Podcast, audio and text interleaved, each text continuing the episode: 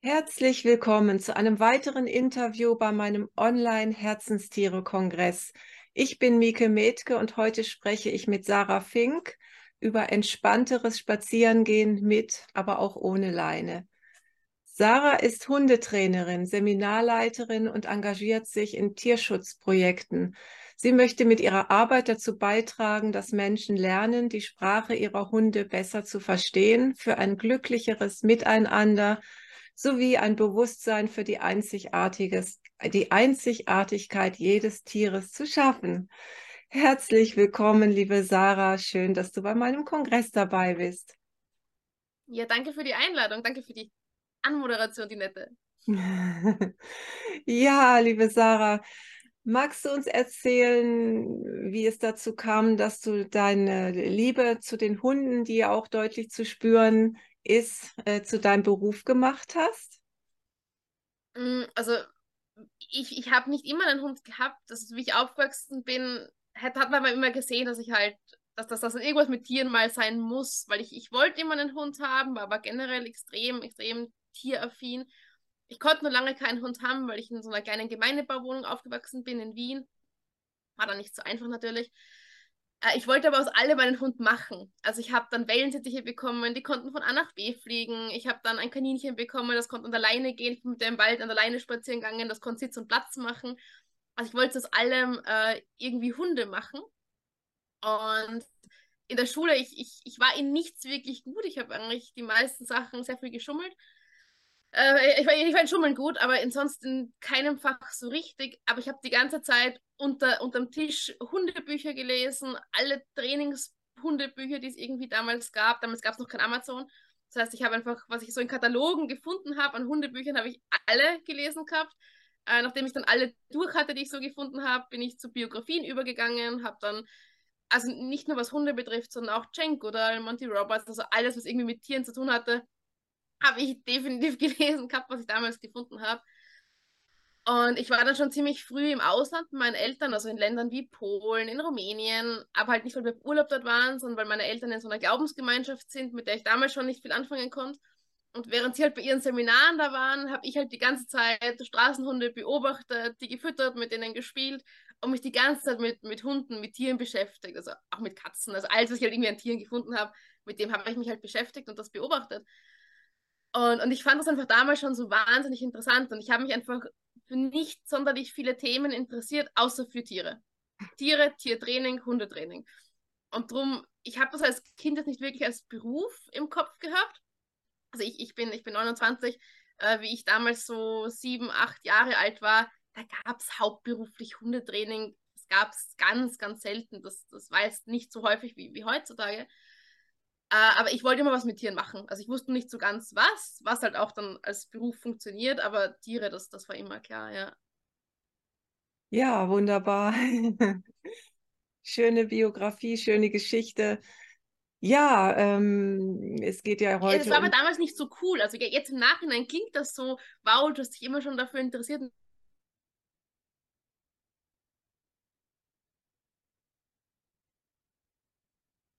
Jetzt bist du gerade weg? Gerade? Eine, eine Veganerin. Damals war niemand in meiner Klasse Vegetarier. Ich weiß nicht, was das ist. Und das, das war halt eher alles sehr komisch. Also ich habe jetzt auch nicht irgendwie extrem viele Freunde gehabt. Ich habe mich dauernd mit meinem Hund, weil ich im Wald spazieren habe, war auf Dog-Dancing-Turnieren. Aber es war jetzt nicht so, dass alle gesagt haben, wow, wie toll, die Sarah macht was mit Hunden. Äh, sonst war eher so, die dauernd was mit Tieren macht und wir finden das alle ein bisschen komisch. Also jetzt, das klingt jetzt im Nachhinein irgendwie so, wow, wie toll vielleicht. Ähm, aber es war, es war damals eher so, die ist ein bisschen komisch, die macht dauernd was mit Tieren. Das, ja. Ah, verstehe, ja. ja, ähm, es geht ja heute um das Thema Spaziergänge mit unserem Hund. Ne? Und es ist ja was, was wir uns alle wünschen, entspanntes Spazierengehen mit, ja. mit unserem Hund und ja, an der, an der Leine natürlich anfangs oder noch schöner auch ohne Leine. Da fängt es dann schon an, schwieriger zu werden für manch einen.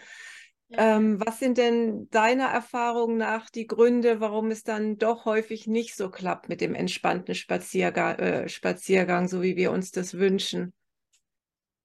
Gibt, gibt natürlich viele Gründe jetzt. Es ja. gibt nicht nur den einen Grund, gell? aber was ich halt als, als sehr großes Problem oft sehe, ist, dass Menschen sich Hunde nehmen, die in Wahrheit, also die gerade modern sind, ja, jetzt gerade, was, was, ich, was ich schrecklich finde, ja, der Mali, das ist gerade irgendwie, was ich so als Modehund sehr stark wahrnehme, Mali und Aussie. Aha. Und das sind tolle Hunde, aber es sind halt wirkliche Arbeitshunde. Und was die halt aber vor allem lernen müssen, ist halt Ruhe. Und sehr viele Menschen nehmen sich Hunde, die halt natürlich zum einen richtig arbeiten müssen, zum anderen aber auch wirklich viel Ruhe lernen müssen. Und wollen dann aber natürlich nicht die Zeit reinstecken mit diesem Hund oder können gar nicht die Zeit reinstecken, weil sie arbeiten, weil sie ein ganz anderes Leben haben und dann gar nicht so die Zeit reinstecken können in, in das, dass der Hund diese Ruhe lernt. Und, und dann auch noch dazu, sie haben mal gehört, ist ein Arbeitshund, dann den Hund mit Montag Agility, Dienstag Flyball, äh, Mittwoch Frisbee so hoch pushen, auf so ein extremes Energielevel pushen, dass der Hund das einfach nicht schafft mehr, an lockerer Leine einfach entspannt zu gehen. Das ist dann gar nicht mehr möglich. Das ist so ein, ein Hauptthema. Es gibt, wie gesagt, viele Themen, ne? aber das sehe ich schon so als, als Hauptthema, dass einfach die Hunde oft an, nach, nach, ja, nach Mode ausgesucht werden, nach süße Schlappohren, aber nicht so wirklich, was passt wirklich zu mir.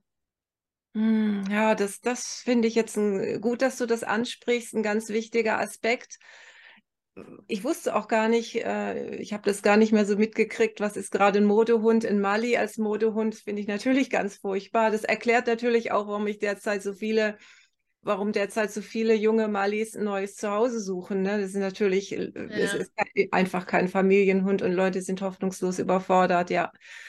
Ja, genau. Oder als Ersthund, ja, wenn ich wenig Erfahrung habe und dann sowas habe, also und, und aber den im Kopf habe, ein Hund, der gemütlich bei mir so am Sofa liegt und dann mit mir ganz gemütlich mal eine Stunde spazieren geht, das passt nicht zusammen. Das, ja, das ja, ja, also das, das, äh, dass es wichtig ist beim, bei der Wahl des Hundes wirklich ja. ja. die Eigenschaften der Rasse mit einzubeziehen und überlegen, was bin ich für ein Mensch, wie viel Zeit habe ich, was bin ich für ein Mensch, was habe ich für ein Energielevel, ein eigenes, bin ich jetzt selber total unternehmungslustig, habe hab ich es lieber, so wie du gerade gesagt hast, bin gern auf dem Sofa und gehe zweimal eine Stunde am Tag spazieren. Das, ja das muss man ja alles mit, mit einberechnen. Und das ist wahrscheinlich ja. mit das Wichtigste, ne, bei der Wahl des, die Wahl des Hundes, das Energielevel auch, ne? Ja, absolut. Also eben, es, es gibt, es gibt Hunde, die kannst du jedem Anfänger in die Hand geben. Mein Mann ist mehr so der Katzenmensch, ja, der, der geht auch mit unserem Hund nicht spazieren, weil, weil er damit überfordert wäre. Er ist erst der Technikmensch, er macht alle Filmaufnahmen und so, aber unsere Online-Seminare, aber nicht, nicht mit dem Hund spazieren gehen. Und es gibt aber Hunde, die ich ihm einfach in die Hand geben kann und er kann damit gehen. Und das, man muss nicht viel mit dem Hund arbeiten, weil die einfach so easygoing sind. Solche Hunde gibt es ja auch. Und zwar nicht wenige. Also auch im Tierschutz Unmengen von solchen Hunden. Aber halt nicht unbedingt, oder sehr oft halt nicht die, die halt gerade den perfekt schönen Fleck haben im Gesicht, die halt herausstechen, sondern halt irgendwelche Hunde, die nicht auffällig sind und die dann halt aber keiner will. Mhm, mhm, mhm. Ich verstehe. Nicht, nicht so nach der Mode und, und nach dem Aussehen äh, nur, nur gucken, sondern einfach, was passt. Ne? Das ja. ist A und O. Ja, genau. Das ist einer der ganz großen Gründe, warum es nicht klappt mit dem Spazierengehen, mit dem Entspannten. Ja. Noch das heißt nicht, dass man dem Mali oder dem Aussehen nicht an alleine gehen äh, beibringen kann. Ich habe da hinten ja auch einen schlafenden Border Collie liegen. Ja? Äh, aber es ist einfach mehr Aufwand du musst einfach viel mehr mit solchen Hunden arbeiten als mit einem entspannten, faulen Labby. Ja. ja, ja, ganz, ganz wichtig. Ja, ähm, genau. Mal angenommen, ich, ich habe mich für einen Hund entschieden und, und der Hund zieht bei mir ein. Die Freude ist natürlich ganz groß und ich möchte natürlich meine ersten Spaziergänge mit dem Unternehmen, natürlich am Anfang mit der Leine. Ja. Ähm, kannst du, was so allgemeines, mir ist bewusst, so allgemein ist immer ein bisschen schwierig, aber vielleicht dennoch ein paar allgemeine Tipps. Was ist jetzt wichtig mit dem Hund, der gerade bei mir eingezogen ist? Worauf sollte ich achten? Und was sollte ich unbedingt vermeiden, damit sich nicht am Anfang gleich irgendwelche Probleme in Anführungsstrichen einschleichen?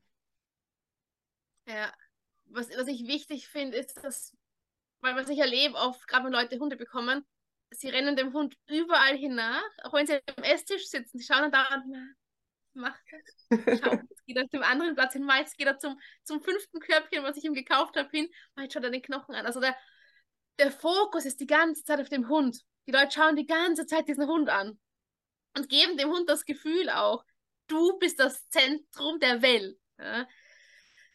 Und das ist einfach auch eine gewisse Überforderung. Also gerade wenn das jetzt ein Welpe ist, der gewohnt ist, da ist die Mama, da sind meine Geschwister und ja, ich renne halt so nebenbei mit, wie das halt eine Hundemutter schaut nicht dauernd mal, ist der lieb und, und, und was macht er, sondern die laufen halt so mit. Ja. Die steigt doch mal auf den drauf, weil die nicht schaut. Ich mein, nicht das Mensch, das mit den Hund draufsteigt. Ja. Aber Hundemütter, wenn man das schon mal erlebt hat, die gehen halt einfach rum, gehen wieder weg, stolpern über ihre eigenen Welpen drüber, zwischendurch saugen die dann mal an ihr dran, gerade zum Schluss, wenn die schon ein bisschen älter sind. Aber die interessiert sich jetzt nicht so dauernd für die Welpen, wenn jetzt ja nicht gerade wie am Spieß schreit, weil er sich verletzt hat. Aber grundsätzlich interessieren sich die nicht so extrem für die Hunde, für die Welpen. Und Menschen machen aber genau das Gegenteil. Der Hund zieht ein und der Hund ist das Zentrum der Welt. Das ist mal so das eine. Und dann das nächste ist, wenn dann der Hund da ist am Anfang, egal ob das ein Welpe ist, weil ah, der ist ja noch so klein und so lieb und so Baby, ähm, oder aus dem Tierschutz, mei, der ist so arm, der muss jetzt fünf Jahre ankommen, äh, der darf mal alles. Der, der, der, muss jetzt mal nicht folgen. Der ist jetzt gerade aus dem Tierschutz frisch gekommen, der hat mal Angst. Natürlich darf der mal äh, frech sein und die Besucher anspringen. Und natürlich darf der mal das machen. Und dann ist er noch ein Welpe. Klar kann er das auch nicht. Ne? Und so, und dann plötzlich, wenn der Hund dann mal ein Jahr da ist oder mal acht Monate alt ist, dann wollen wir was von dem Hund. Dann wollen wir, dass der an der Leine geht, dann wollen wir, dass der alles Mögliche kann. Und das ist natürlich problematisch, weil der Hund hat mal acht Monate gelernt, Welt gehört mir, ich kann machen, was ich will. Äh, und keiner sagt mir irgendwas. Und darum, wenn, wenn, also wenn ich einen Hund bekomme, oder wir haben ja dauernd Pflegehunde, das, was ich von denen möchte, so im, klar, wenn jetzt der Hund sich gar nicht anfassen lässt, muss man es langsam aufbauen. Aber so im Großen und Ganzen, das, was ich gerne hätte, dass der Hund später macht, das darf der von Anfang an nicht oder muss der eben machen. Also wenn ich möchte, wenn ich, wenn ich spazieren gehe mit dem Hund und der Hund sagt beim dritten Mal, wo er versteht, zur Türe hingehen, Leine nehmen, Schuhe anziehen, heißt, wir gehen raus. Und der Hund fängt schon an auszuflippen und zu bellen. Dann sage ich dem nicht, dass wenn der acht Monate alt ist, wir gehen ruhig weg, sondern beim ersten Mal, wo der anfängt. Also ich, ich bin gleich, das, was ich von ihm später möchte, verlange ich vom ersten Tag an. Jetzt ein Welpe oder ein junger Hund, der gerade vom Tierheim kommt, kann nicht perfekt und alleine gehen vom ersten Tag an eine Stunde, das ist klar. Aber dann gehe ich mit dem oft kurz spazieren. Und da, wo ich oft kurz spazieren gehe, fordere ich ein, dass der schön an der Leine geht. Ich kann dann immer noch zum Feld fahren, dem eine Schleppleine anmachen und dort mit dem spielen. Aber ich hätte gern das, was ich später möchte. Ruhiges Weggehen von zu Hause. Das möchte ich von Tag eins an. Ja, ja. So, zum Beispiel auch jetzt, was nicht mit der Leinenführigkeit gerade zu tun hat, aber naja, doch auch. Wir, wir fahren ja ganz viel in so, so Ostländer und, und filmen halt Straßenhunde, das Sozialverhalten von Straßenhunden. Das ist gerade so ein Projekt von uns. Und wir schaffen es halt nicht immer an allen Hunden vorbeizugehen und das nur zu dokumentieren. Wir haben ständig Hunde im Auto, sind ständig bei irgendwelchen Tierheimen und, und bringen Hunde hin, vermitteln Hunde, die wir auf der Straße finden. Und zum Beispiel ein Hund, die, die Dakota, äh, die wollten wir halt filmen am Straßenrand und die meisten Hunde in Rumänien sind sehr reserviert, die sind sehr scheu, die wollen nicht so viel mit Menschen zu tun haben. Und die war aber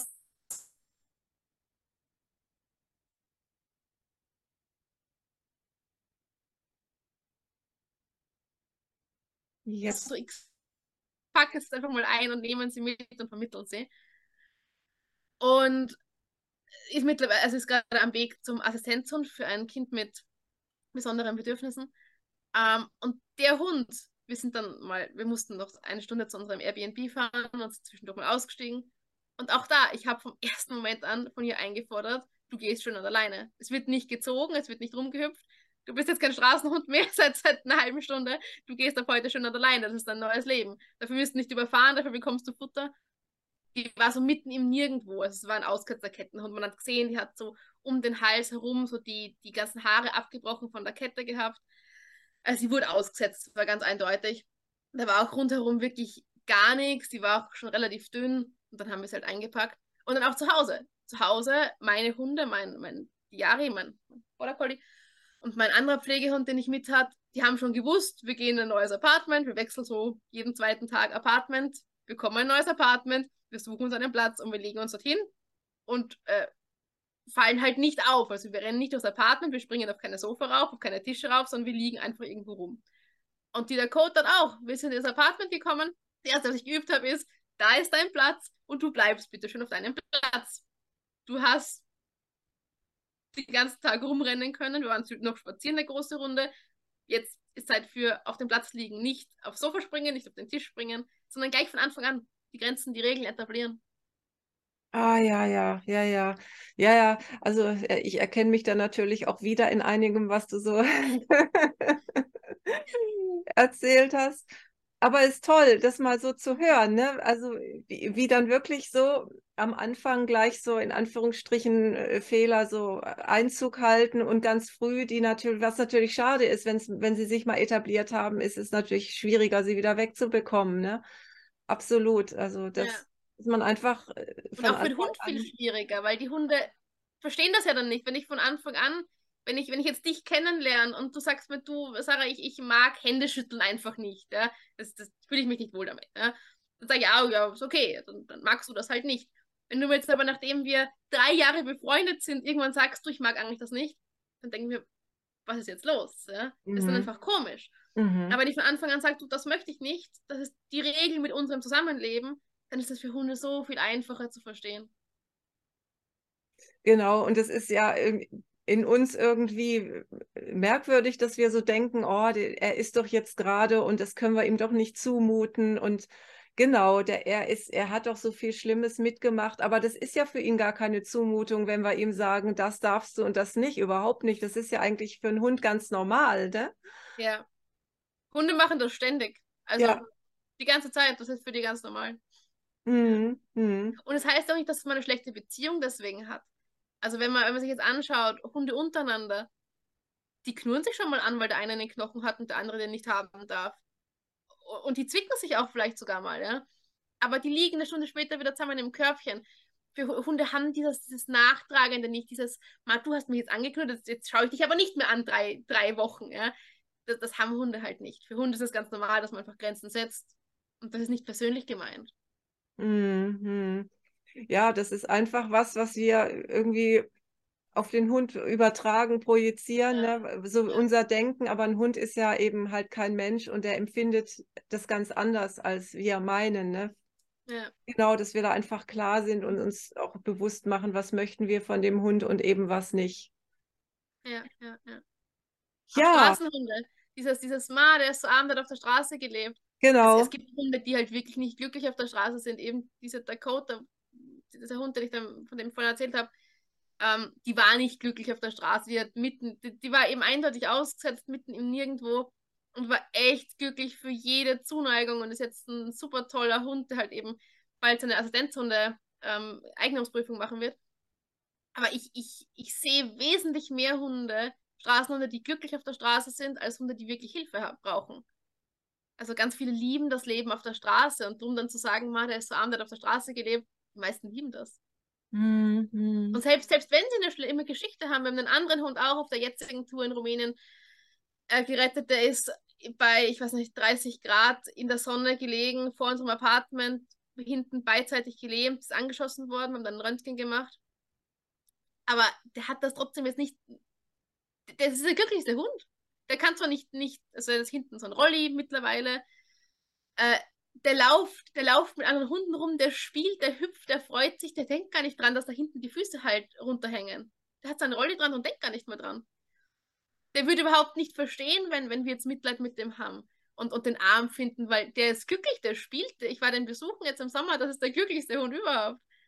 Der, der denkt nicht dran. Ja. Wow, beeindruckend, ja. Und, und Mitleid was, was bei dem Hund versteht er nicht, wenn ich jetzt sage, Ma, du bist arm und es tut mir leid für dich. Der Hund versteht das ja nicht, der versteht die Worte ja nicht. Mhm. Das Einzige, was der Hund vom Gefühl her mitbekommt, ist diese Zuneigung mit einem negativen Gefühl gemischt. Also quasi Liebe mit Gift. Das, das, was anderes kommt ja nicht an, der versteht die Worte ja nicht. Verstehe, ja, ja. Auch. Süß. Ja, so, und jetzt ist es ja, jetzt haben wir mal angenommen. Süß. Ach, ganz toll. Schön. Ja, äh, jetzt mal angenommen, ähm, ich habe einen Hund und äh, es ist ja, einiges nicht so optimal gelaufen, auch mit den Spaziergängen nicht. Äh, Ja. Er, er zieht stark an der Leine und ja, also wir haben einfach kein entspanntes Spazierengehen und ja, da ist es ja so unter Hundehaltern, man kriegt hier einen Tipp und da, das musst du mal ausprobieren und jenes und ja, also was man dann irgendwie auch ja alles dankbar annimmt und, und auch probiert und Ja, irgendwie nicht, ja. hilft, äh, irgendwie gar nichts hilft. Ja, gibt es so, äh, so ein paar allgemeine Tipps? Was kann ich denn wirklich verbessern, wenn ich jetzt, wenn es jetzt passiert ist, ich habe einen Hund, der zieht fürchterlich an der Leine und ja, meine Schulter tut schon weh und was auch, also es ist unangenehm. Ja.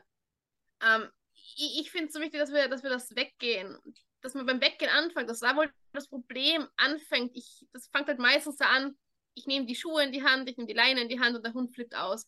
Dass ich bei dem ansetze, dass ich sage, okay, wir fangen nicht an, irgendwas zu üben, wenn der Hund in Hundebegegnungen ausrastet, sondern da, wo das Problem ja eigentlich anfängt. Der Hund ist aufgeregt, wenn ich mir die Schuhe nehme. Da fange ich an. Ich gehe hunderttausend Mal raus und rein mit Hunden und übe mit denen nur das Weggehen. Wenn, wenn ich warte, bis mein Nudelwasser kocht, kann ich mir die Schuhe nehmen, die Türe aufmachen, den Hund anleinen, ruhig zwei Schritte rausgehen, zwei Schritte reingehen und das Weggehen wird schon viel einfacher. Also, dass man wirklich mit Sachen anfängt, da wo das Problem anfängt. Und halt, was ich auch fast noch wichtiger finde, ist, dass man einfach versteht, wie Hunde denken. Also solche ganzen Standard-Tipps mit, mit bleib stehen, bis der Hund nicht mehr zieht oder eben wenn der Hund zieht, wechselst du die Richtung. Dass man einfach versteht, was das für den Hund bedeutet. Weil, also ich habe ja vorhin kurz erzählt, ich, war schon als Kind ganz viel in, in Ländern wie Rumänien und so, wo damals noch viel mehr Straßenhunde waren als, als jetzt. Es sind immer noch sehr viele, aber damals war, war das, das ist Gefühl gehabt, du bist in einem Tierheim, wenn du auf der Straße warst. Und zum Beispiel stehen bleiben, ja, wenn, wenn man jetzt sich Straßenhunde anschaut, oder es reicht, wenn man in der Hundezone ist und, und so eine Hundeauslaufzone und da halt sich die Hunde anschaut. Wenn die rumlaufen und plötzlich bleibt einer stehen, dann heißt es in Hundesprache, da ist etwas. Das kann sein Gefahr, das kann sein, schau, da ist ein Eichhörnchen, aber es heißt, da ist etwas. Und wenn wir als Menschen das dann machen, äh, wir gehen, gehen, gehen, bleiben plötzlich stehen, dann sagt, das, das ist auch das, was in Hundeschulen oft, oft als so toller Erfolg dann halt gefeiert wird, boah, der Hund bleibt sofort auch stehen und schaut auch, was du von mir möchtest. Und wenn du es dann aber alle drei Schritte machst, dann sagt dein Hund irgendwann, du bist ein bisschen paranoid, weil da ist weder ein Eichhörnchen, noch ein Reh, noch irgendwelche Gefahren. Und das ist dann einfach für Hunde ein bisschen komisch, wenn wir alle bei Schritte stehen bleiben. Das gleiche, wenn wir, wenn wir uns dauernd umdrehen und alle, alle fünf Meter die Richtung wechseln. Äh, wenn du jetzt mit mir heute nach Rumänien fahren würdest und du würdest mit mir einfach ein paar Hunde beobachten auf der Straße, mit mir das filmen, und dann würdest du einen Hund sehen, der alle zehn Meter oder alle fünf, fünf Meter die Richtung wechselt. Was wäre dein erster Gedanke, was mit dem Hund nicht stimmt? Vielleicht ist er irgendwie verhaltensgestört, krank oder sonst was, ne? Ja, du würdest ihn vermutlich mit mir zusammen einpacken, zum Tierarzt fahren und sagen, dieser Hund hat irgendein schweres neurologisches Problem. Ja, ja. Aber was, wir machen das dann. Also wir, wir, die unserem Hund Führung, Sicherheit geben wollen, wenn wir dann alle paar Schritte die Richtung wechseln ähm, und uns so verhalten, wie sich ein anderer Hund oder ein anderes Lebewesen ja, nur verhalten würde mit einem schweren neurologischen Schaden, ist dann für Hunde einfach schwierig zu verstehen, was wir damit meinen. Ich weiß schon, es gibt, es gibt immer diese paar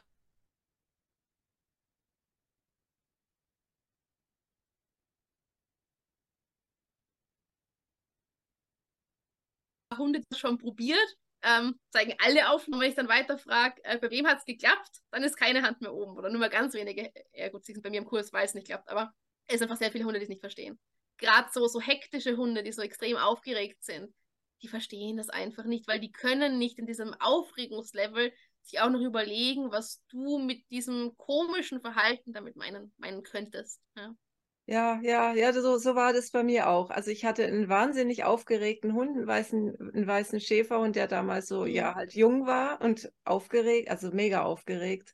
Ja. Und der hat, der hat damit gar nichts anfangen können. Ne? Also ich, das habe ich alles probiert und es wurde eigentlich nur schlimmer, ne? Also Es, sozusagen. es gibt manche Hunde, die das verstehen. Also es ist nicht so, dass jetzt gar keiner versteht, sonst Mhm. wird es auch gar niemand wirklich machen. Es gibt einzelne Hunde, die es verstehen, aber viele verstehen es halt nicht. Und gerade das Richtungswechsel, das ist immer spannend, das verstehen viele am Hundeplatz. Und das ist eigentlich auch, man drüber nachdenkt, relativ logisch, warum sie es am Hundeplatz verstehen, weil das ist einen, einen viereckigen, typischen Hundeplatz. Ja? Und du gehst, der Hund zieht, du drehst dich wieder um, der Hund zieht in die andere Richtung. Du hast, du hast kein Ziel. Ja? Also der Hund sagt dann, okay, wenn es ein nicht zu extrovertierter, aufgeregter Hund ist, dann sagt er irgendwann, okay, ich gehe einfach näher bei dir, du gehst einfach dauernd in eine andere Richtung, so ohne Ziel, bleib näher bei dir, das ist weniger anstrengend. Ein extrovertierter Hund sagt, hui in die Richtung, hui in die Richtung. Aber es gibt auch die Hunde, die dann halt sagen, Energiesparmodus, bleiben einfach da näher. Das Problem ist jetzt aber, wenn du tatsächlich spazieren gehst, gehst du ja nicht so planlos auf einem viereckigen Platz spazieren, sondern der Hund weiß ja, wenn du dir die Schuhe anziehst, wir gehen immer zu diesem Baum den Weg entlang. Das heißt, der Hund weiß, wenn du da losgehst, wir gehen dorthin. Und dann ist halt auch wieder das gleiche Problem. Tiere gehen immer den, den direktesten Weg von A nach B oder den energiesparendsten Weg von A nach B. Wenn wir dann aber rausgehen, merken, der Hund zieht, dann gehen wir ein bisschen nach links, der Hund zieht nicht mehr. Wir gehen wieder Richtung Baum. Der Hund zieht ein bisschen, wir drehen uns wieder um. Der Hund zieht nicht mehr, wir gehen wieder Richtung Baum. Das finden Hunde total komisch. Das, warum wir nicht direkt zu dem Baum gehen, wo sie doch von Anfang an wussten, dass wir dort ankommen werden. Also für Hunde ist das einfach unverständlich. Ja, so, so ist es total nachvollziehbar, absolut. Finde ich auch. Ja, das, das finde ich auch, was, was du jetzt gerade erzählt hast auf dem Hundeplatz, ja, da klappt's. Das war bei mir auch so. Also auf dem Hundeplatz alles bestens. Also wir, wir haben das alles gut gemacht, Begleithundeprüfung und so weiter und so fort, kein Problem. Ne? Aber es ist einfach, es ist wirklich was anderes. Auf dem Platz kein Problem und beim normalen Spaziergang in Anführungsstrichen ja. Katastrophe. Ne? Ja, du hast ja kein Ziel auf dem Hundeplatz. Das ist für Hunde ja. viel einfacher. Ja, ja, ja, Genau, genau. Ja, und, und was du auch erzählt hattest, äh, beim, ähm, es geht los beim Anziehen, beim, äh, dass, dass man los möchte und man bereitet sich ja. vor, man nimmt die Jacke, man nimmt die Leine. Ja, und der Hund ist aufgeregt und dann sagt man, ja, ist doch toll, er freut sich halt schon so doll ja. auf den Spaziergang, ne? Aber eben. und drei Schritte später denkt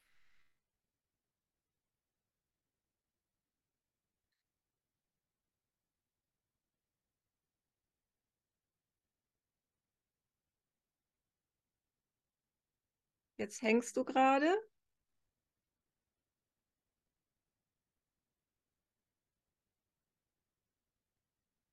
Das Bild hängt. Ja, jetzt bist du wieder da. Ja, eben, man, man, man geht dann weg und freut sich, dass der Hund sich auch freut, dass er spazieren gehen möchte. Aber drei Schritte später denkt man sich, warum zieht dieser Hund? Und davor hat man aber gefeiert, dass der Hund so aufgeregt ist. Und das, das passt halt nicht ganz zusammen. Also ich, ich, ich kann schon das, das Action mit dem Hund haben, mit dem Spiel, mit dem Rumlaufen und Spaß mit dem haben. Aber was ich halt immer gern mache, ist, dass ich den Spaziergang ruhig beginne, ruhig beende und dass ich vor allem dem, also dass ich das Energielevel von dem Hund steuern kann. Dass ich meinem Hund lerne, jetzt ist Zeit für Action, jetzt ist Zeit für Ruhe. Und nicht, dass der Hund entscheidet, jetzt ist Zeit für Action, jetzt ist Zeit für Ruhe. Äh, das klingt vielleicht gemein, aber wenn ich im Restaurant bin, kann der Hund nicht entscheiden, jetzt ist Zeit für Action, weil das Einzige, was halt dann als Resultat daraus resultiert, ist, dass der Hund zu Hause bleibt, weil du wirst einen Hund, der im, im Restaurant äh, ausrastet, bellt, du wirst rausgeschmissen. Also wird nicht ist, funktionieren, ja. Nee, nee, ja. Ja, das sind gute, gute Tipps, gute Hinweise. Ja, und auch äh, die Sprache des Tieres äh, lernen zu, zu verstehen, ne?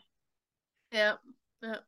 Das ist das Wichtigste, dass man wirklich sich überlegt, was, was bedeutet das für einen Hund oder einfach Hunde beobachten? Also ich, ich, ich wäre ja extrem dafür, dass das also als Hundetrainer-Fortbildung jeder eine Woche nach Rumänien müsste im Jahr. Ich fände das die genialste Fortbildung.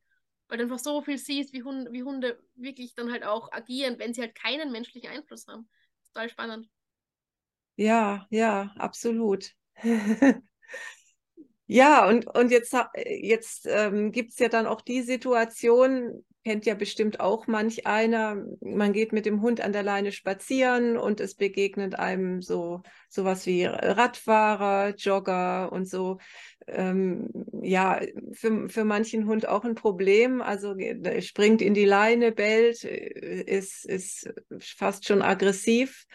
Ähm, wie, wie können wir damit umgehen? Oder in der Hundesprache vielleicht, weil wir gerade bei der Hundesprache sind, was könnte uns der Hund denn da äh, vielleicht sagen? Findet er das vielleicht auch merkwürdig, dass da Leute irgendwie ohne Grund rumrennen? Oder wie, wie Kannst du da irgendwas es, zu sagen? Es gibt, es, es gibt Hunde, die halt aus territorialem Verhalten das, das machen, dass sie quasi dieses schnelle Verhalten unterbinden wollen, gerade so Räder attackieren. Ähm, oder eben diese, also es gibt Hunde, die mögen einfach Schnelligkeit nicht. Ja? Solche Hunde liebe ich. Wenn ich eine Welpenspielgruppe hätte, würde ich so einen Hund in jede Welpenspielgruppe reinstellen, der so hektisches Verhalten unterbindet. Siehst du auch bei Straßenhunden immer, du hast fast immer einen Hund dabei, der dieses hektische Verhalten unterbindet. Also es gibt Hunde, die haben aus der Motivation heraus, dass sie einfach diese Räder jagen wollen oder reinbeißen wollen. Also entweder territoriales Verhalten, Jagdverhalten oder dieses Schnelligkeit unterbinden, quasi Hektik unterbinden. Aber das ist, das ist nicht so dass das häufigste Problem. Das häufigste Problem, was ich immer sehe, warum Hunde, warum Hunde schwierig sind bei Hundebegegnungen, bei Radfahrern, bei Joggern, ist, ähm, wenn die Leine dazu kommt. Also ich, ich kenne viele Hunde, die mittlerweile in Deutschland, Österreich und so weiter leben, die ich aber auch noch als Straßenhunde kannte. Und das ist immer das Spannende, wenn du weißt, wie die auf der Straße waren, dass sie auf der Straße mit Artgenossen null Probleme hatten, also weder mit fremden Hunden, sprich mit meinen Hunden, noch mit anderen Artgenossen auf der Straße, noch mit Fahrrädern, noch mit irgendwas, die einfach entspannt auf der Straße gelebt haben. Dann aber, wenn sie plötzlich in eine Familie kommen, dann schwierig werden. Und das, aber es ist nicht nur bei Straßenhunden, auch bei Hunden vom Züchter, auch vielleicht wenn die mal länger beim Züchter bleiben und dann später geholt werden und beim Züchter, so typisch Bauernhof, irgendwie nicht wirklich äh, irgendwie spazieren gehen kannten oder so Hopp Hoppala-Wurf. Das Problem eben mit Hundebegegnungen, mit Leine, mit Radfahrer fängt nicht immer, aber sehr, sehr oft oder meistens eigentlich an, wenn die Leine dazu kommt. Also wenn die Hunde lernen, oder nicht wenn sie lernen, wenn, wenn, sie, wenn sie angeleint werden und nicht lernen, an der Leine zu gehen. Weil was die Leine mit dem Hund macht, wenn der Hund nicht an der Leine gehen kann, egal jetzt ob Brustgeschirr oder, oder Halsband, wenn der Hund zieht, ist er plötzlich in einer sehr angespannten, viel größeren Körperhaltung. Also er wirkt optisch größer, die ganze Muskulatur ist hart und angespannt. Und aus der Menschenpsychologie wissen wir ja schon ganz lange, dass sich die Körperhaltung auf die Psyche auswirkt. Heißt, wenn du jetzt einfach mal eine Minute lächelst, auch wenn du dich vielleicht nicht nach Lächeln fühlst, ähm, wirst du nachher dich glücklicher fühlen. Und bei Hunden das Gleiche, wenn die, wenn die einfach nur spazieren gehen, wo sie normal einfach ganz gemütlich spazieren sind, jetzt aber an der Leine so drinnen hängen, dann können sich die nicht mehr entspannt fühlen. Dann sehen die noch einen Artgenossen, wollen vielleicht so ein bisschen hin, weil sie das, ja, weil sie halt als Hund das einfach normal ist, dass man einfach zu Artgenossen mal hingeht, dann noch mehr in der Leine drinnen hängen, noch mehr Anspannung haben, dann fühlen sich die immer angespannter, immer erregter. Und irgendwann verknüpfen sie aber Artgenosse, Jogger, Radfahrer mit extremer Anspannung. Und das, das ist die schlechte Nachricht. Die gute Nachricht ist, es funktioniert in die andere Richtung auch. Ich kann dem Hund lernen, geh an lockerer Leine, einfach mal so weg. Und sobald der Hund mal weggeht an lockerer Leine, ist er schon mal nicht in so einer extremen Grundanspannung, sondern einfach viel entspannter. Und dann kann ich das üben. Dann kann ich sagen, wir gehen mal mit viel Abstand an Artgenossen vorbei und du gehst bitte einfach in einer lockeren, entspannten Körperhaltung. Also das ist so das Haupt, Hauptthema, was ich sehe, wie das Ganze beginnt.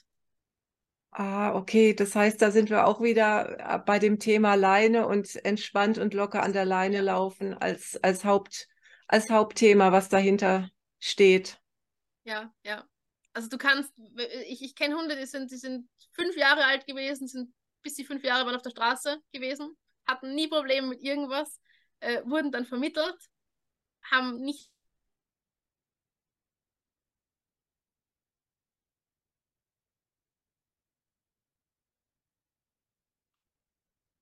gleich. Es hängt. Okay. Sind mal irgendwie gegangen und, und dann halt haben diese Probleme angefangen und das sehe ich so oft. Hunde, die null Probleme hatten, Leine kommt dazu, es wird schwierig. Man lernt den Hund an der Leine zu gehen, es wird wieder einfacher.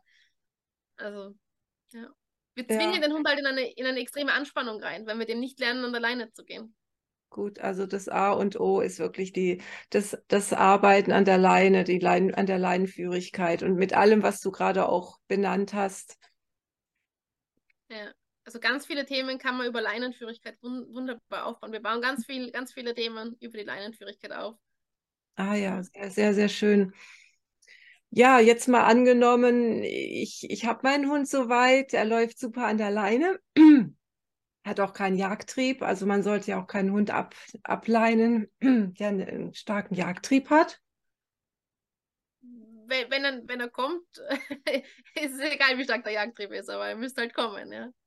Wenn das Training so gut ist, dass er kommt, dann ist es natürlich geil. Genau. Entschuldigung. Also er muss gut abrufbar sein, ne? Also wenn er jagen geht, dass er gut abrufbar ist.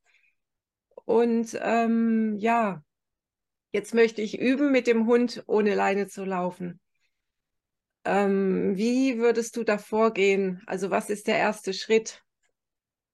Erster Schritt ist auch Leinenführigkeit. wie die anderen Themen auch.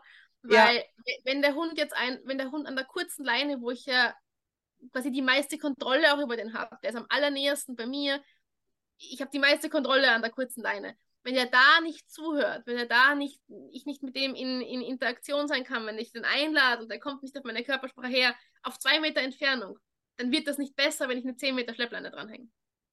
Das mhm. heißt, auch da, erster Schritt, der Hund lernt, an lockerer Leine zu gehen, aber auch da immer ansprechbar zu sein, dass wir sagen, wir können, eben wenn der Jagdtrieb hat, wir können an, an einer Katze vorbeigehen und der ist immer noch ansprechbar. Ich kann an der kurzen Leine immer noch zu mir holen. Wenn er eine Katze sieht oder wenn der Artgenossen sieht, er ist immer ansprechbar für mich an der kurzen Leine. Und wenn, das, wenn es an der kurzen Leine perfekt geht, dann ist es leicht, dass ich sage, okay, wir geben dir mal eine 3 Meter Leine rauf, eine 5 Meter Leine rauf, eine 10 Meter Leine rauf. Aber umgekehrt, wenn ich sage, der Hund rastet mir aus bei Katzen, bei Hunden, bei Radfahrern, bei irgendwie allem, ähm, ja, der soll trotzdem an der Schleppleine mal laufen dürfen, dass er mal Gas geben darf. Aber wenn, wenn, der, wenn der bei allem an der kurzen Leine schon ausrastet, dann wird es nicht besser, wenn der 10 Meter von mir entfernt ist. So macht er an der kurzen Leine und dann Stückchen für Stückchen äh, längere Leine, dann, dann nehme ich gerne immer dünnere Leinen, leichtere Leinen, dass der Hund das nicht mehr so spürt, dass da eine Leine dran ist. Wenn das auch gut klappt, dann kann man die Leine mal fallen lassen, mal nur mal nachschleppen lassen. Dass, dass ich einfach noch im Notfall draufsteigen könnte, aber grundsätzlich halt schon mal die Leine nicht mehr habe. Und was ich dann immer gern mache, ist, äh, ich kürze die Leine Stückchen für Stückchen. Also ich mache die nicht ab von heute auf morgen, sondern ich, ich schneide so jede Woche einen Meter ab. Weil sobald ich sage, ab heute mache ich die Leine ganz ab, äh, nicht, dass der Hund irgendwas anderes macht, aber die Menschen kriegen die Krise. Die Menschen sagen, oh Gott, aber ab heute kann ich nicht mehr draufsteigen. Und die Menschen kriegen dann den Stress. Und das merkt der Hund. Und dann macht der Hund irgendwas. Wenn ich aber nur einen halben Meter abschneide, dann sagt er, ja, okay, einen halben Meter weniger als, als letzte Woche, aber es macht jetzt nicht den Unterschied. Ah, das finde ich, das finde ich auch nochmal sehr, sehr ähm, interessant und dann die Vorgehensweise, äh, dass, dass, dass, dass wir das langsam aufbauen mit dem Hund ableinen und ja, und der Kontakt zum Hund, dass der dann eben auch immer da sein muss und als Voraussetzung, dass, dass wir ihn von der Leine lassen, ne? dass, ja. dass er immer ansprechbar ist. Ja, ja. Genau. Und, und auch, auch ruhiger Freilauf. Also, was ich als großes Problem sehe, ist, wenn Hunde das nur kennen, wir gehen von mir aus sogar schon ruhig an, an lockerer Leine von A nach B. Äh, und dann, klick, Karabiner wird abgemacht oder umgehängt auf die Schleppleine und dann ist nur mehr Spielen Vollgas. Also ich baue Rückruf so auf, dass ich mit Hunden einfach nur auf einer Wiese stehe, eine längere Leine dran mache und dem Hund lernen, du bleibst bitte in diesem 2-3 Meter Radius um mich und wir machen mal nichts. Einfach nur ruhig, ruhig sein. Also der kann schon schnüffeln gehen und so, aber einfach nur ruhig an, an, an einer längeren Leine rumlaufen, schnüffeln, immer ansprechbar sein, mit Körpersprache sich einladen lassen. Also immer so ein bisschen bei mir sein mit dem Kopf. Nicht dieses ganz weg sein. Mhm, mhm. Ja, wunderbar. Und ähm, ich habe mir auch ein paar deiner Videos angeguckt. Bist ja auch in, auf Video zu sehen bei YouTube. Ähm, da sprichst du ja auch davon, wie wichtig es ist, ähm, dass wir auf unsere Gedanken acht geben. Was, was denken wir in, in Situationen, die vielleicht in Anführungsstrichen stressgeladen sind oder wo wir, potenziell Stresspotenzial drinsteckt. Ähm, diese Gedanken und unsere innere Haltung, die wir in dieser Situation einnehmen. Möchtest du uns da noch etwas zu sagen? Mm, ja, also ich finde einfach wichtig, dass man, dass man halt das, was man möchte von dem Hund, dass man, dass man selbst sich ganz klar ein Bild davon macht, was möchte ich von meinem Hund haben. Weil und es geht ja nicht nur an Hunde, Hundebesitzern so, ich, ich kenne das ja auch von mir. Ich bin ja nicht, nur weil ich Hundetrainerin bin, ich ja nicht Gott, bin, bin ich ja nicht Gott. Ja? Also ich habe ja auch äh, negative Gedanken und so weiter. Und wir Menschen neigen einfach dazu, dass wir, dass wir uns entweder nicht ganz bewusst sind, was wir wollen, wo Hunde sich aber unfassbar bewusst sind. Das können wir von Hunden so gut lernen. Wenn ein Hund was will, gerade so ein bisschen ein sturerer Hund, der hat ganz klar im Kopf, was er möchte und holt sich das. Also gerade bei Straßenhunden, das ist immer so spannend zu sehen, äh, was für einen unfassbar klaren Fokus die haben, was die wollen und wie sie es dann auch kriegen. Also wie sie dann nicht aufhören, oft ewig lang, bis sie das haben, was sie wollen. Äh, wenn irgendwo ein Knochen irgendwo runtergerutscht ist oder so. Die tun dann so lange rum, bis sie das haben. Und Menschen sind einfach oft dann nicht so klar in ihrem Fokus wie Hunde, sondern sagen dann halt, ja, naja, dann zieht er halt heute. Heute habe ich, heute hab ich Stress, dann, dann soll er halt das heute machen. Statt dass wir sagen, okay, äh, wir nehmen uns die Zeit und wir machen das heute. Weil wenn, wenn wir heute fleißig sind, dann, dann bereuen wir das die nächsten, die nächsten Monate, die nächsten Jahre, wenn wir zu häufig fleißig sind. Mhm. Ich sage also, auch immer, ich, ich bin mhm. zu faul, um, um, um nicht konsequent zu sein. Also ich, ich, ich, ich, ich tue mir den Stress nicht an, inkonsequent zu sein weil es anstrengend ist. Mhm. Also viel. Und unfair. Also auch wieder viel, viel leichter, immer, immer die Linie zu fahren, auf der wir sind und immer auch inner, uns innerlich, innerlich klar zu sein, was möchten wir von unserem Hund und wo möchten wir auch hin. Ja, ja. Und das heißt doch nicht, dass man dem Hund etwas vorspielen soll, dass man jetzt irgendwie so tun soll, als ob und nicht authentisch sein soll. Das ist auch, glaube ich, oft so, so ein bisschen ähm, wird oft ein bisschen missinterpretiert. Ich soll dann so tun, als ob ich ganz selbstsicher bin. Ähm, das, das meine ich damit nicht, aber ich glaube, dass Hunde einfach die, die genialsten Life-Coaches sind, die wir haben können, die wir vielleicht auch nicht immer wollen, aber man, ein, ein, ein guter Coach sagt dir, sagt dir, was du hören musst, nicht was du hören möchtest. Und Hunde machen diesen Job außerordentlich gut, auch wenn es nicht immer angenehm ist. Und je, jeder Hund hat so sein Thema. Der eine Hund ist hektisch, der andere Hund ist stur, der andere Hund ist überdreht. Um, und jeder Mensch hat sein Thema. Der eine wird halt eher grantig, der andere wird, wird eher unsicher und denkt dann, meine Güte, ich, ich kann das halt nicht so gut, ich bin nicht gut genug. Der andere wird hektisch. Also jeder Mensch hat auch ein Thema. Und ich glaube, Hunde spiegeln uns das einfach wahnsinnig gut, was, was so unsere Themen sind, was so unsere Trigger sind. Weil der Mensch, der beim Hund grantig wird, wird auch in der Arbeit grantig, bei, beim Partner grantig und bei den Kindern grantig, nicht nur beim Hund derjenige, der sagt, ich kann überhaupt nichts, sobald ein Problem auftritt, macht das nicht nur beim Hund, sondern eben genauso in der Arbeit, beim Kind und beim Partner. Und Hunde spiegeln das einfach extrem gut. Und ich glaube, was halt wichtig ist, ist, dass wir einfach sagen, okay, wir, wir sind nicht auf den Hund böse, dass der Hund uns so spiegelt, sondern wir arbeiten einfach an uns. Also ich habe ja auch meine Themen. Ich, ich habe schon, ich weiß nicht, wie viele Kurse gehalten und bei jedem Kurs bin ich aufs Neue aufgeregt, äh, wenn ich einen Kurs halte. Und ich versuche dann halt ganz bewusst, dass ich sage, ich, ich höre mir mal eine Meditation an vorher. Oder ich, ich visualisiere halt. Also ich hatte die Situation noch nie, dass irgendwie ein Kunde äh, im Kurs ausrastet und, und, und rumschreit und, und das alles schrecklich findet. Ja? Aber ich stelle mir das halt vor.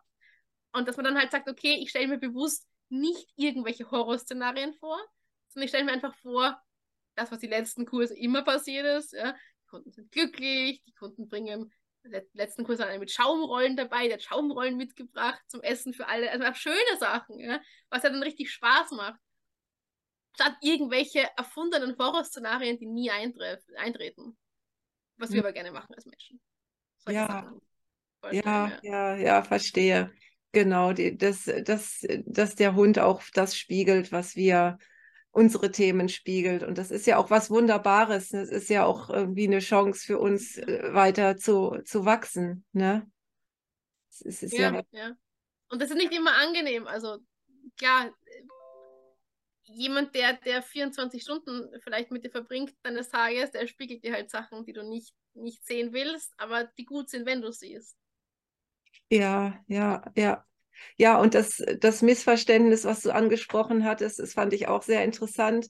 Ich kenne das ja auch. Also dann wurde mir gesagt, äh, also wenn mein Hund mich so sehr extrem, habe ich zumindest so interpretiert, beschützt hat, dann, wenn wir Leute dann sagen, ja, du musst einfach ähm, mehr Stärke zeigen dem Hund. Du musst dich einfach sicherer sein und dann muss der Hund dich auch nicht mehr beschützen. Ja, ich kann ja jetzt in dem Sinne nicht so tun, als bin ich, als bin ich jetzt auf einmal anders. Ich kann ja immer nur sein, so wie ich bin. Ne? Und das, ja. diese, dieses funktioniert ja dann halt eben nicht. Dann findet der Hund mich ja noch viel komischer und verhält sich vielleicht ja. auch noch merkwürdiger eigentlich, wenn ich jetzt was tue, weil ich jetzt ja. so tue, als wäre ich anders oder wenn ich so tue, als ja, hätte ich jetzt keinen Stress angenommen. Ne? Ja. Und sie, sie durchschauen es auch, sie sehen es ja. auch. Ja? Also tun als ob bringt nichts. Ja? Aber was halt wirklich was bringt, wenn du dir vom Spaziergang vorstellst, wie entspannt du an Radfahrern vorbeigehst, wie das alles gut funktioniert.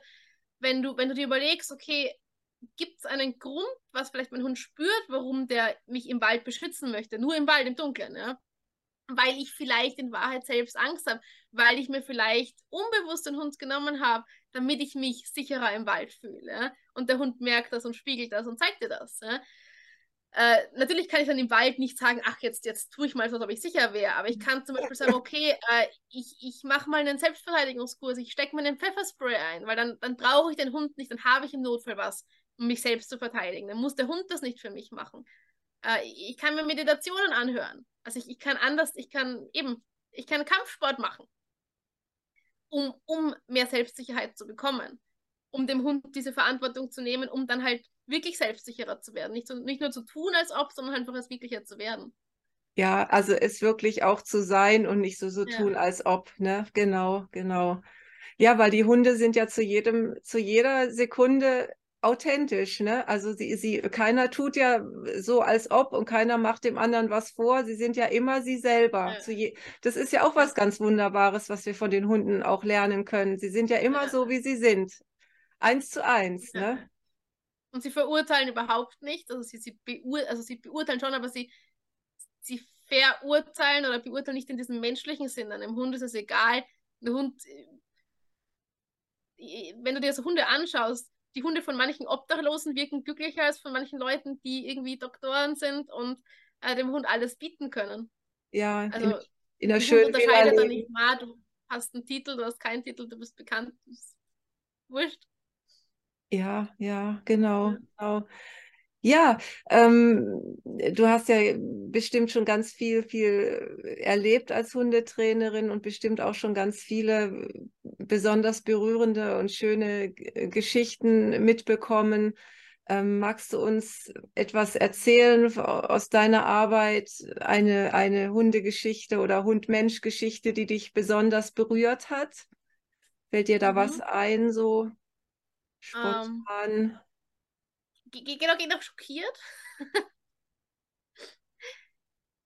ähm, also, was ich nämlich mal gemacht habe, ist, ich habe mal einer, einer Dame geholfen, einer Dame geholfen, der so einen kleinen Staff-Welpen gehabt, das ist ein American Staffer Und der war irgendwie neun Wochen alt und sie wollte ihn halt vermitteln. Und ich, ich kannte die, ich wusste, es sind einfach jetzt gerade sehr schwierige Umstände für sie. Okay, ich, ich, ich poste das halt, wir haben halt ein bisschen eine Reichweite. Und ich versuche halt bei der Vermittlung von diesem kleinen Steffi-Welpen zu helfen. Und das war halt wirklich ein süßer Welpe, hat so einen Fleck über ein Auge gehabt, hat wirklich, wirklich putzig ausgeschaut. So richtig süßer Welpe einfach. Ähm, auch nicht das, ja. Und ich habe dann halt einfach gepostet und geschrieben, ja, eine Kundin von mir, die einfach jetzt aufgrund von echt blöden Umständen diesen Hund wieder hergeben muss und den halt auch, ja, nicht der optimale Züchter, der den zurückgenommen hätte, sich den Hund genommen hat, ähm, ja, der sucht einfach jetzt ein Zuhause hab das gepostet und war, war dann mit dem Hund irgendwie zwei Stunden spazieren mit der Jari und kommt zurück und sehe irgendwie so Nachrichten, Nachrichten, Nachrichten, Nachrichten, Nachrichten wegen diesem Welpen. Und bin halt diese Nachrichten durchgegangen und dann kam halt, ist der schon Stuben rein? Ist der geimpft? Ist der, ist es, ist es eine Hündin oder eine Rüde? Oh, ist sie dabei gestanden, aber ist ja wurscht. ähm, also lauter so, wo, wo genau ist der, ist der zum Abholen? Ja? Also lauter solche Fragen. Und es waren echt viele Nachrichten. Ich weiß immer wie viele, aber es waren, es waren richtig viele, also 70 herum. Also richtig viele Nachrichten nach zwei Stunden. Und keine ein, das sind alles Fragen gewesen. Ist der geimpft? Ist der stubenrein? Ist der, ist, wo genau ist er zum Abholen? Ne? Die ich persönlich als extrem irrelevant empfinde. Weil ich kann den Hund impfen lassen, ich kann den Hund auch eine Stunde weiter abholen fahren. Äh, ist er gechippt? Keine also irrelevant. Ja, ich meine, klar, ein guter Züchter hätte das gemacht, aber ist das nicht so relevant. Aber es war keine einzige Frage dabei. Ist das ein sehr aufgeregter Hund? Ist das ein ängstlicher Hund? Wie ist der charakterlich? Ja? Keine einzige Frage zum Charakter. Das hat mich so extrem schockiert, weil ich schaue halt immer Charakter, Charakter, Charakter, was passt zu wem. Und ich hätte gehofft, dass zumindest einer von, von 70 Leuten fragt, wie ist denn der Hund charakterlich? Ist es ein aufgeregter Hund, ein sensibler Hund? Irgendwas. Aber es ist keine Frage zum Charakter gekommen. Das hat mich echt schockiert. Also das war für mich so der größte Schock, dass das echt so viele Leute nicht, nicht den Charakter wissen wollen. Mhm, ja, gut, dass du das äh, auch nochmal äh, darüber so berichtest, auch so, dass, dass man sich darüber nochmal Gedanken macht. Ich nehme das auch wahr. Also ich bin ja auch manchmal, ich bin gerade selber auf der Suche nach einem Hund, der zu mir passt. Lass mir da auch sehr viel Zeit dazu und bin dann so natürlich auch bei Facebook, wo Hunde dann eben aus dem Tierschutz vorgestellt werden oder wo auch so überhaupt Menschen ihre Hunde vorstellen, die ein neues Zuhause suchen. Und ich, ich erlebe das auch wenig, so dann in dem, in dem Chatverlauf. Ähm, diese Fragen kommen wirklich nicht, das stimmt. Ja, also ich, ich biete ja auch an, ähm, das machen nicht so viele Leute, aber wir fahren ja eben jedes Jahr in so Länder wie, wie Rumänien, Bosnien, nächstes Jahr Türkei und Georgien, dieses Jahr noch ähm, Italien, äh, nicht Italien, Spanien, Portugal und Gibraltar. Und ich biete auch immer Leuten an, dass, es, dass sie mir halt genau, dass wir mal kurz reden, sie mir genau beschreiben, wie ihr Alltag ausschaut, was sie von dem Hund erwarten auch, also was, was der Hund können muss, was er auf keinen Fall machen darf. Und dass man dann einfach sagt, wenn mir ein Hund über den Weg läuft, und wir sind ja viel in Tierheimen und so auch, der zu dem passt, dann kann man sich halt den Hund näher anschauen, entweder mehr Videos schicken, selbst hinfahren, wie auch immer. Ähm, aber es machen wenig Leute tatsächlich. Und man denkt, das ist das Genialste und, und äh, jeden Hund, den wir noch so vermittelt haben, bis auf einen, wo wir nachher draufkommen sind, dass er HD hat. Das war echt das Einzige. Ich kann halt nicht oder den Hund vorher komplett durchchecken, 50 Röntgenbilder machen. Äh, und die wollte aber Zughundesport machen. Aber sonst sind alle super glücklich mit den Hunden, weil die einfach genau passen. Weil man einfach sich dann einen Hund sucht, der perfekt zu dem Lebensstil passt. Und eben Charakter ist, ist so eine wichtige Sache. Du kannst, dir, du kannst dir das Leben mit dem Hund so schwer machen, wenn du dann einen Charakter aussuchst, der nicht zu dir passt. Und du kannst es dem, dem Hund das Leben so schwer machen. Weil wenn, wenn der Hund nicht zu dir passt, das kann man jetzt als Herausforderung sehen, aber im Endeffekt musst du dem Hund ja alles abgewöhnen an Charaktermerkmalen, was er mitbringt. Damit er einigermaßen zu dir passt, wenn er eigentlich nicht zu dir passt. Stimmt, stimmt es ist für den Hund noch, noch viel schlimmer, als es für uns ist. Und man hat so viele Jahre vor sich und es sollen ja gute Jahre werden, ne? Auf jeden Fall. Ja. Also ist, da lohnt es sich wirklich genau hinzuschauen. Ja, ja. ja, du hast ja schon ein bisschen erzählt äh, über deine Arbeit, dass du viel im, im Tierschutz auch tätig bist und auch Hunde auch hilfst zu vermitteln, ne? dass Menschen den passenden Hund finden. Das ist, das ist, also wir nehmen jedes Jahr einen, einen Hund oder ein, zwei Hunde aus Tierheimen, immer so den Worst-Case-Hund, wo sie sagen, den haben sie schon ewig nicht vermittelt, den werden sie auch nie vermitteln können, weil der einfach so schwierig ist. Ähm, letztes Jahr war es zum Beispiel ein Hund mit Selbstattacken, der sich selbst gebissen hat, attackiert hat. Äh, dieses Jahr war es ein Hund, der sich absolut nicht anfassen hat lassen, immer so mit Kopf in der Ecke gelegen ist, sobald du irgendwas von dem wolltest, also komplett in diesen kompletten Selbstaufgabemodus reingefallen ist. Und so einen Hund leben wir immer und vermitteln den. Aber viel mehr Hunde vermitteln wir eigentlich äh, unfreiwillig, weil wir halt irgendwo Hunde filmen.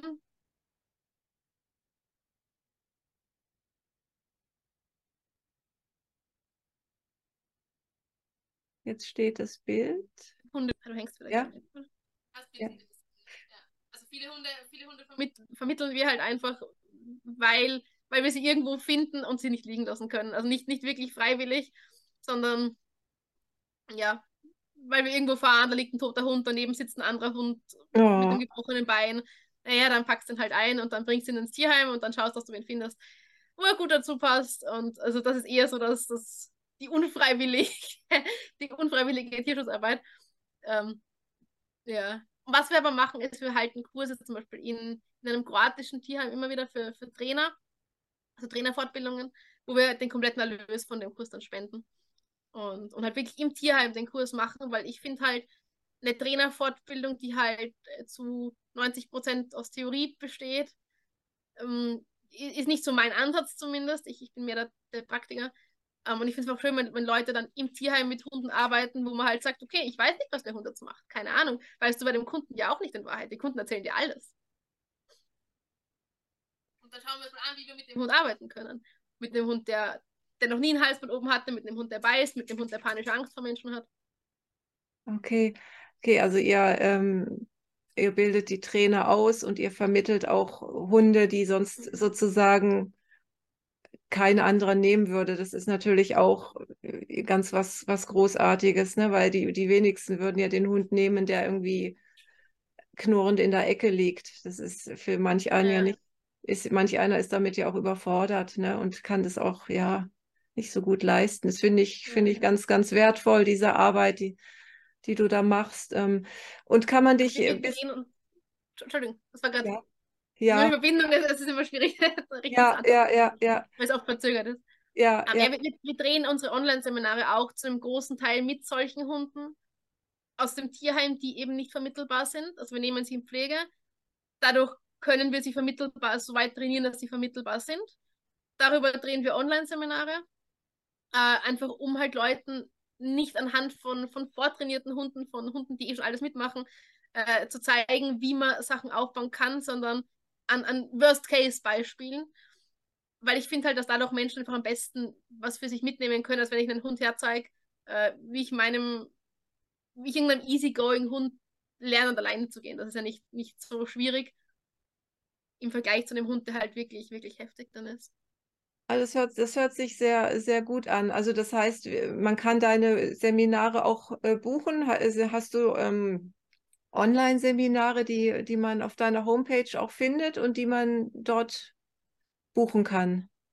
Genau, also wir haben auf der Homepage eben www.sarah-fink.com ja. unter ja. Trainings, da gibt es zu allen möglichen Themen, Leinenführigkeit, Rückruf, äh, Ruheübungen, im Haus Ruhe und nicht nachlaufen. Also zu allen möglichen Themen haben wir mit allen möglichen Hunden Online-Seminare gedreht. Ja, und das sehr, sind halt entweder Hunde von Kunden, die halt irgendwie wirklich Probleme machen, oder Hunde, die wir in Pflege hatten, die halt im Tierheim als unvermittelbar galten. Mit solchen Hunden drehen wir halt Online-Seminare. Ja, klingt sehr, sehr interessant. Und ähm, bist du auch noch so als in Anführungsstrichen normale Hundetrainerin buchbar? Also kann, können Menschen dich auch ansprechen für ein, für ein Training oder machst du sowas gar nicht mehr?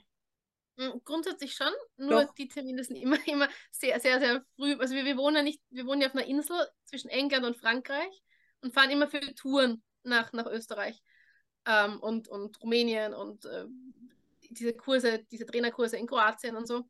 Das heißt, dadurch, dass wir halt nicht dauerhaft jetzt zum Beispiel in Österreich wohnen, ist es einfach immer ein bisschen, bisschen limitiert, der Rahmen und darum immer, also wir, wir, wir sortieren dann aus nach, nach Schwierigkeit. Also die heftigsten Hunde kriegen halt immer den, den, äh, den Termin dann.